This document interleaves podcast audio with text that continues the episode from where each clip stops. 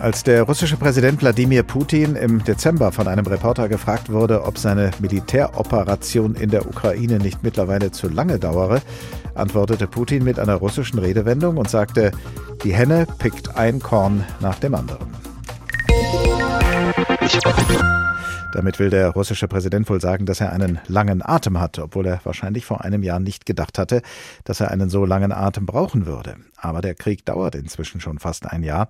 Und weder haben es die russischen Truppen geschafft, die Ukraine zu erobern, noch ist es der ukrainischen Armee gelungen, die russischen Truppen zu vertreiben. Und viele fragen sich, wie weit Wladimir Putin seinen Angriffskrieg noch treiben wird und treiben kann. Fachleute halten da verschiedene Szenarien für möglich. Putin könnte sagen, wir haben die Krim, wir haben die ostukrainischen Gebiete Donetsk und Luhansk. Wir haben es der NATO gezeigt, genau das war unsere Absicht und dabei lassen wir es jetzt bewenden. Oder es könnte in Russland einen Militärputsch geben, weil das Militär nicht mehr bereit ist, Putins Krieg fortzusetzen. Oder Putin könnte der NATO das Versprechen abbringen, ihre Osterweiterung ein für allemal zu stoppen und der Ukraine das Versprechen, sich für neutral zu erklären.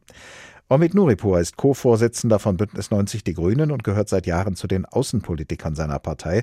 Vorhin habe ich mit ihm gesprochen und ich habe ihn gefragt, an welche der genannten Möglichkeiten er denn glaubt. Ich weiß es nicht und es ist sehr ein großes Problem, dass äh, der Kreml sehr unberechenbar ist und deshalb wird man abwarten müssen. Allerdings würde ich die letzte Option, die Sie beschrieben haben, jetzt nicht annehmen. Ich wüsste nicht, äh, mit welchem Recht die NATO der Ukraine einfach sagen sollte, wie das ganze Ergebnis sein sollte. Der Kern des äh, Krieges in der Ukraine ist das Recht der Leute in der Ukraine über sich selbst zu bestimmen und das können wir nicht einfach wegwerfen.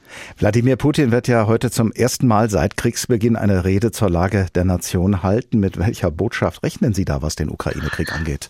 Ich weiß es nicht. Es ist gut möglich, dass er Durchhalteparolen rausgibt. Alles, was man hört aus Moskau, ist ja auch, dass die Stimmung nicht besonders gut ist, dass es nicht unbedingt zwingend zuversichtlich ist, wie die Leute jetzt auf diesen Krieg schauen.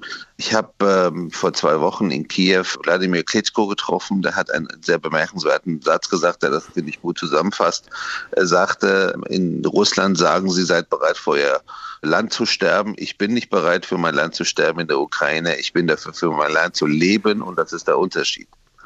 Gestern war der amerikanische Präsident Joe Biden in der Ukraine und hat dem Land weitere Unterstützung zugesichert. Symbolisch sicher ein starkes Signal. Aber kann so etwas kriegsentscheidend sein?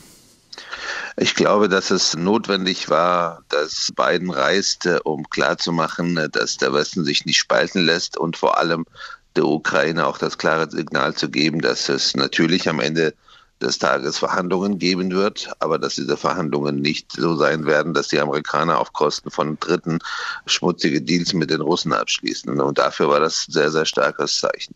Sie, Herr Nuripur, waren am Wochenende bei der Münchner Sicherheitskonferenz, die diesmal von vielen bezogen auf den Ukraine-Krieg als Waffenbörse bezeichnet wurde. Sehen Sie denn wie so viele andere auch die militärische Lösung tatsächlich als ja, alternativlos?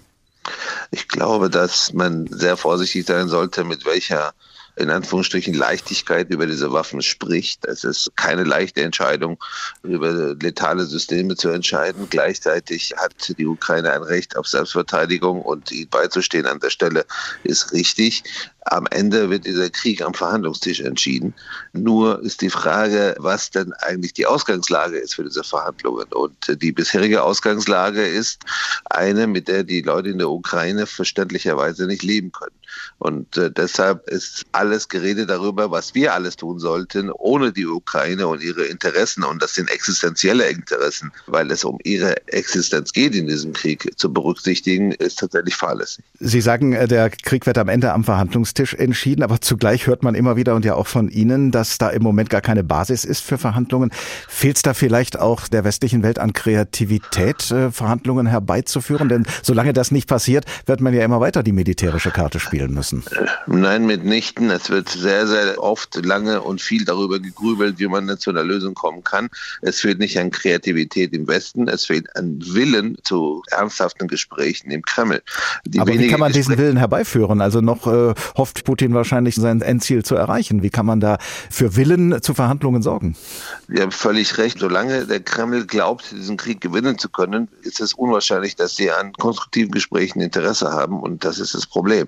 Am Ende des Tages ist sehr viel nationales Interesse Russlands in diesem Spiel auch tatsächlich verballert worden, sei es ökonomisch, sei es, wenn es um Menschenleben geht. Die Rechte der Leute in Russland sind massiv eingeschränkt worden durch die eigene Regierung. Und deshalb äh, ist da nicht so viel Rationalität, mit der man jetzt einfach mal sagen kann, wir drücken auf Knopf A und dann kommt Knopf B raus. Wären Sie denn bereit, äh, jetzt für noch mehr militärische Unterstützung zu plädieren, damit die Ukraine mehr Chancen hat, die russischen Truppen zu vertreiben, um auf diese Weise die militärische Lösung dann herbeizuführen? Wir haben es nicht mit einer Situation zu tun, bei der man jetzt einfach mal jeden Morgen was Neues aus dem Ärmel schüttelt und sagt, das ist jetzt mal eine gute Kriegswaffe für die Ukraine. Wir schauen in der Bundesregierung Tag für Tag, was gebraucht wird, was wir haben und was nicht zu der Eskalation beiträgt und stimmen das mit den Bündnispartnern ab. Das ist ein Fliegen auf Sicht.